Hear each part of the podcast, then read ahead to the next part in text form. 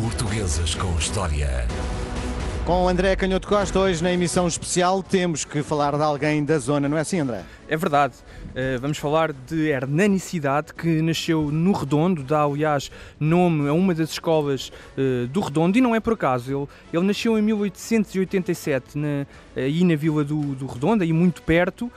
e era filho de um carpinteiro de carros. Um carpinteiro de carros nesta época, no final do século XIX, era obviamente alguém que trabalhava com a madeira, os, os, os carros, as carroças eram feitas a madeira, mas também tinha que dominar relativamente a arte do ferro para diversas peças, reforço de algumas peças dessas carroças que eram feitas em, um, um, em metal, uh, também em madeira. E por isso o, o Hernanicidade dizia que aprendeu desde muito novo uh, o valor do trabalho, numa expressão muito engraçada que conhecemos devido a um texto da filha, e portanto essa expressão é, é que ele tinha aprendido o valor do trabalho ao som da orquestra da serra e do malho.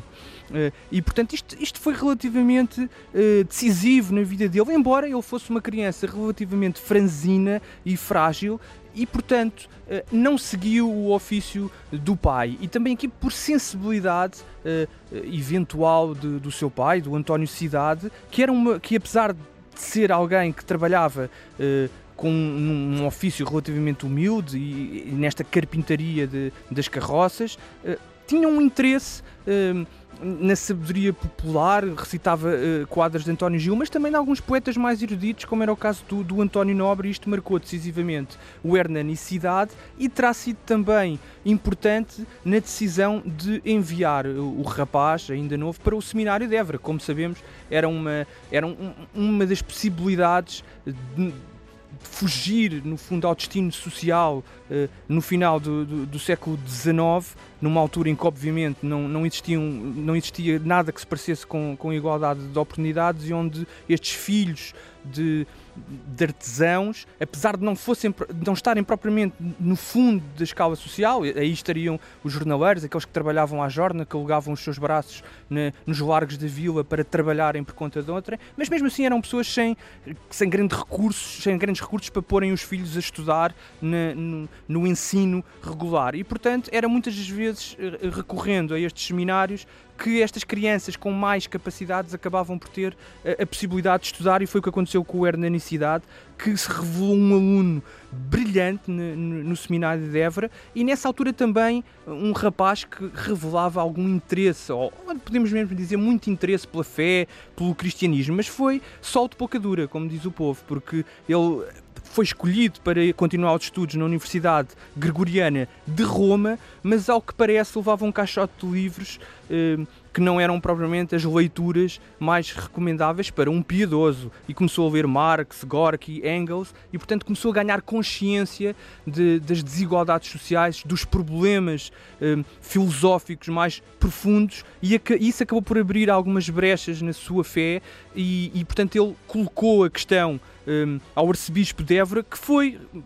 foi muito compreensivo e, e, e, achou que de facto o rapaz uh, talvez não fosse, uh, o, não fosse recomendável que continuasse no, no, no, seminário, pois não iria, não iria dar, com toda a certeza, uh, um padre com vocação plena. E portanto ele acabou por manter durante toda a sua vida esse, esse interesse pela espiritualidade, essa religiosidade, mas foi completar o curso superior de letras e foi depois dar aulas para o Liceu de Leiria em 1914, onde chegou a escrever uma peça de teatro para ajudar à reconstrução do castelo. Uh, aliás, dizer muito rapidamente que muitos dos castelos, tal como nós os conhecemos hoje nas diferentes vilas do, do país e também no, no Alentejo, nós achamos muitas vezes que esses castelos são, que essa,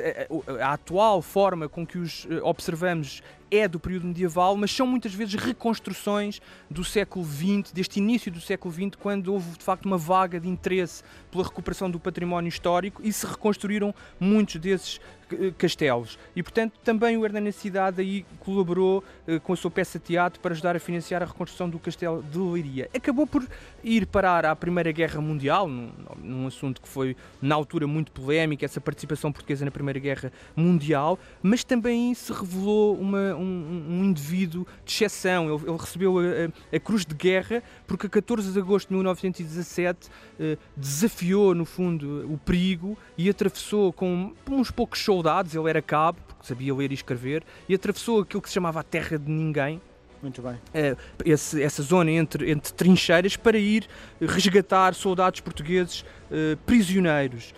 Entretanto, foi também preso pelos alemães, também se distinguiu fazendo conferências sobre, sobre literatura, era obviamente alguém que já trazia uma, uma, uma bagagem cultural enorme e, portanto, hum, também aí se distinguiu e ficou com, durante toda a sua vida com um- o sabre de um soldado alemão que ele ajudou durante a guerra e que guardava atrás da sua mesa de trabalho até ao ano da sua morte, em 1975, onde pôde ver finalmente a democracia rest- restabelecida em Portugal. Muito bem, André Canhoto Costa com uma figura da terra. Os Figuras com História na manhã da RDP Internacional. Portuguesas com História.